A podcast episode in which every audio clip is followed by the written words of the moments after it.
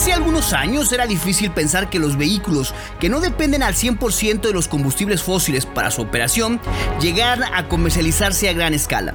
Y aunque en México en pleno 2020 estamos analizando en construir refinerías, vetar la generación eólica de electricidad y mover un tren en medio de la selva quemando millones de toneladas de carbón, aún así, hay empresas automotrices que afortunadamente llevan su propia agenda de movilidad sustentable. Y hoy, en tierras aztecas se ofertan más o menos 36 opciones distintas de vehículos que corresponden a mecánicas híbridas y eléctricas.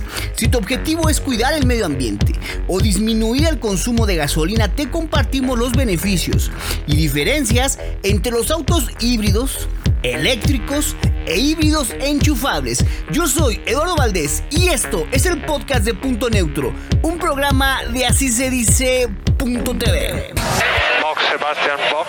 Bueno, tenemos eh, ya una situación manifiesta de crisis en el mercado.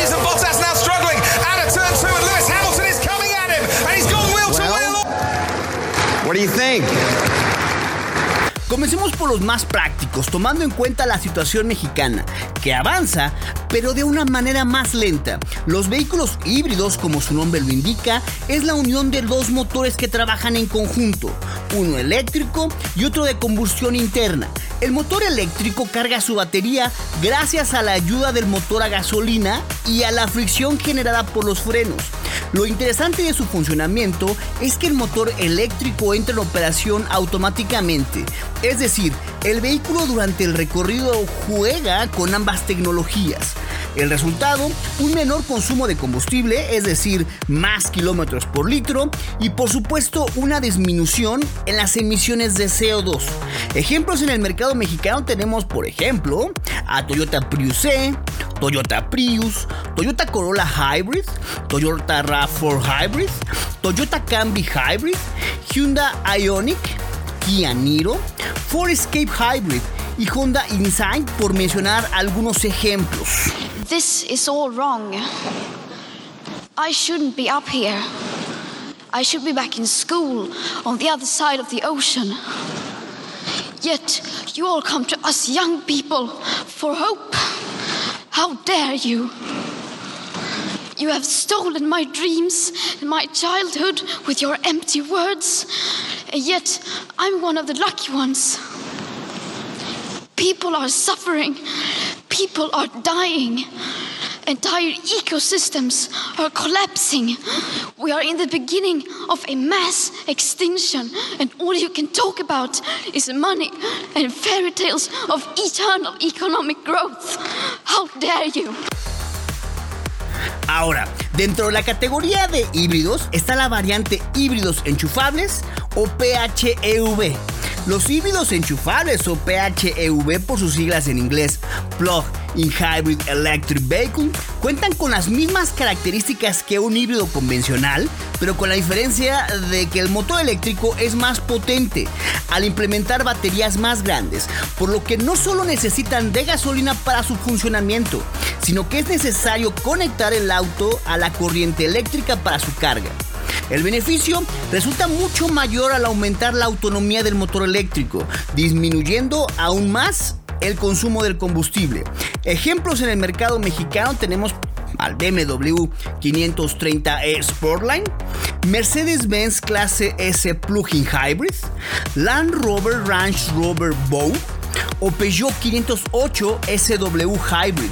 Hay que tener en cuenta que los híbridos enchufables son, digamos, el puente entre un vehículo tradicional y uno eléctrico del cual hablaremos por supuesto más adelante.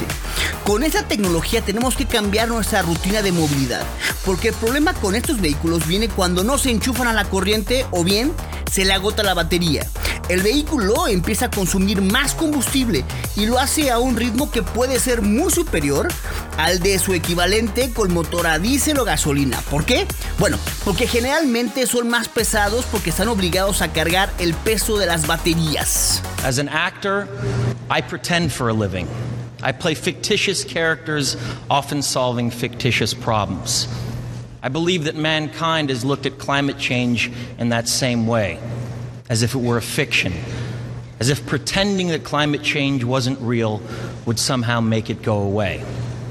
But I think we all know better than that now. Every week, we're seeing new and undeniable climate events, evidence that accelerated climate change is here right now. Droughts are intensifying, our oceans are acidifying, with methane plumes rising up from the ocean floor.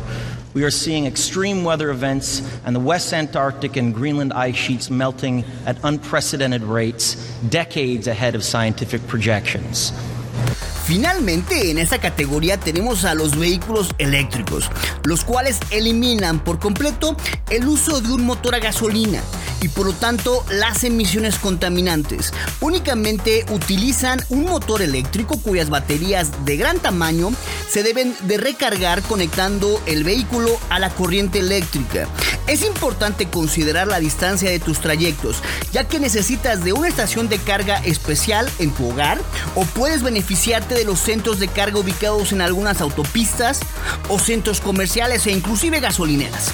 Ejemplos en el mercado mexicano tenemos al Nissan Leaf, el vehículo eléctrico más vendido, Jaguar E-Pace, en Tesla tenemos al Model 3, Model S, Model Y o Model X, Audi e-tron, BMW i3 o Chevrolet Bolt EV. Hoy en día prácticamente todas las marcas automotrices están desarrollando o ya tienen el piso de ventas al menos un modelo ecológico. En el caso de Tesla, su gama completa.